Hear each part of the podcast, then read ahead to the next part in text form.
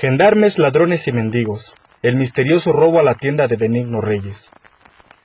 El 5 de diciembre de 1914, Benigno Reyes regresaba cansado y sucio a su casa ubicada en la calle de la Ribera del Río y la de Arrastre, luego de haber pasado ocho días en prisión junto a su esposa por el delito de venta clandestina de alcohol en su tienda.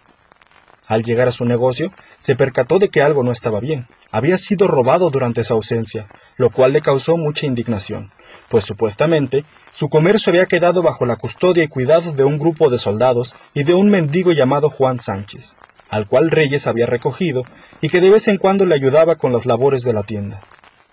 Entre los faltantes que Reyes identificaba se encontraban un rebozo, un pantalón, un chaleco, un cobertor un par de tijeras, un aguamiel, cuatro cuchillos de cortanza, una mantilla de lana para la montura de su caballo y once pesos y cincuenta y cuatro centavos en efectivo.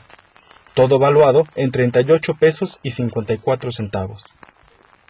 Al presentar la denuncia, Benigno enfocó su acusación en Juan el Mendigo, de quien había averiguado recientemente que con anterioridad había tenido problemas con la justicia, y del cual se decía estaba escondido en Rancho Viejo, jurisdicción de Apaseo el Bajo en el estado de Guanajuato.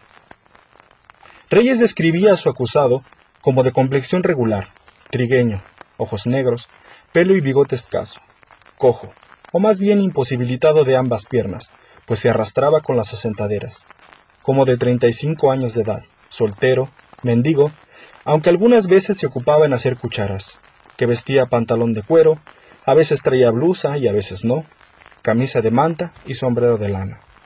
Pese a que el principal sospechoso de Reyes era el mendigo Juan, también dejó entrever la posibilidad de que los gendarmes encargados de custodiar su tienda pudieran estar implicados en el robo, puesto que según le habían comentado, estos permanecieron dentro del inmueble hasta la llegada del guardacuartel, varias horas después, quien se habría encargado de cerrar el lugar con un candado.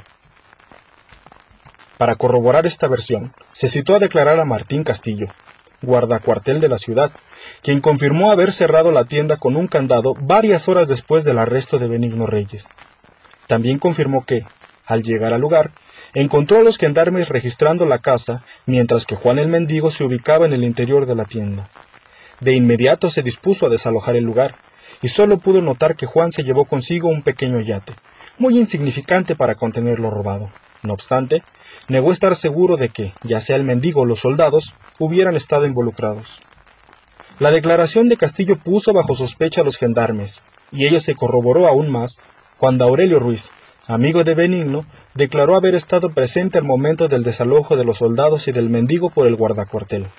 Y efectivamente, como lo había mencionado aquel, Ruiz sostuvo que Juan el Mendigo había salido de ahí con tan solo un pequeño bolso que en realidad albergaba algunos trapos sucios y viejos.